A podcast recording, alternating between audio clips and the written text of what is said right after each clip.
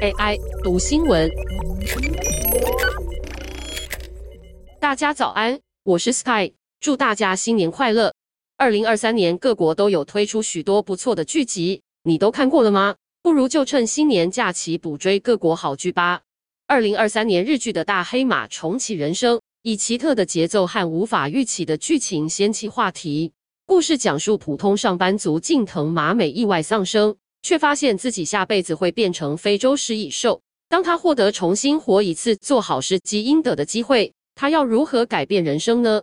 日本动漫《葬送的芙莉莲》以勇者死亡冒险结束作为故事的起点，讲述一位有着不同于人类的时间尺度，但莫又强大的千年魔法精灵芙莉莲，在昔日的伙伴过世后，再度踏上当年走过的路线，像解谜一样，重新感知、理解那短短的十年旅程。如何改变自己？剧情温柔又带着淡淡惆怅，让对生活麻木的我们找回心中的柔软。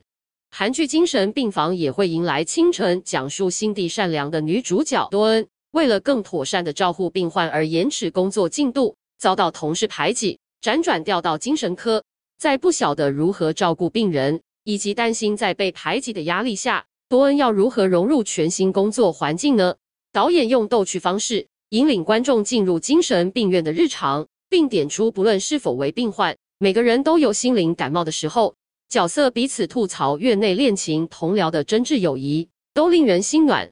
喜欢超级英雄题材的朋友肯定不能错过，由迪士尼投入巨额制作费翻拍同名人气网络漫画的韩剧《Moving 异能》。剧集融入南北韩谍战的大背景，讲述一群曾隶属于政府机密组织的前特务。竭尽所能的隐藏有异能的儿女，即便是反派也藏着揪心故事，模糊了善恶的界限。所有行动都是源自于爱。餐桌式相聚也是风暴的起点。美剧《大熊餐厅》是用餐厅包裹的家庭剧，第二季依旧让人无法喘气。过去的疤痕在刀叉飞舞的餐桌上一一被掀开，但更触动人的是那些躁动外的温柔，像是安静的丹麦街头和一镜到底的光线。当满口脏话的配角。开车时唱起流行歌手泰勒斯的招牌曲，让人无比疗愈。美剧《怒呛人生》出自口碑爆棚的 A24 之手，把美国亚裔二代的压抑拍成荒诞犀利的黑色喜剧。一场偶然引爆的路怒事件，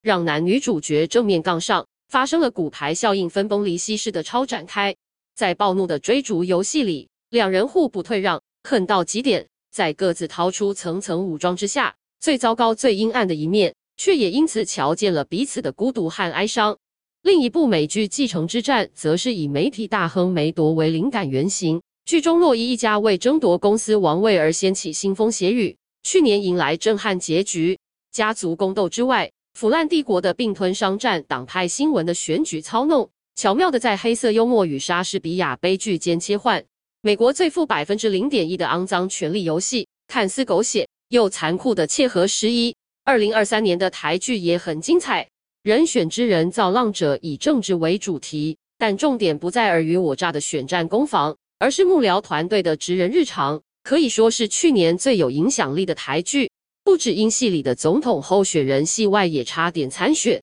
编剧对环境、face、性别平权等议题的叩问，不要就这样算了的力量照进现实，激励许多女性对性骚扰发声，让 Me Too 运动终于在台湾引爆。另一部掀起话题的台剧是《八尺门的辩护人》，以一桩外籍渔工的凶杀案带出台湾的死刑、族群歧视、官商勾结等复杂议题。故事原型之一为一九八六年的汤英生命案，剧情虽沉重，却不拖泥带水，对白机智幽默，演员皆为一时之选。饰演男主角的李明顺，诠释看似老油条却善良的公社辩护人，以及雷佳瑞饰演的印尼女翻译，格外叫人印象深刻。高评分录剧《去有风的地方》讲述在北京饭店担任主管、过着高压生活的许红豆，由于闺蜜病逝，决心放下一切，远走云南乡村。在这个有湖有风的地方，她和一群同样来自异乡的人成为朋友，鼓励彼此面对生命的困难，同时也找到爱情。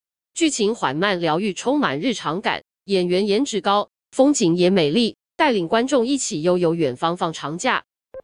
以上文章由黄韵婷、欧阳陈柔史书华撰文，技术由雅婷智慧提供。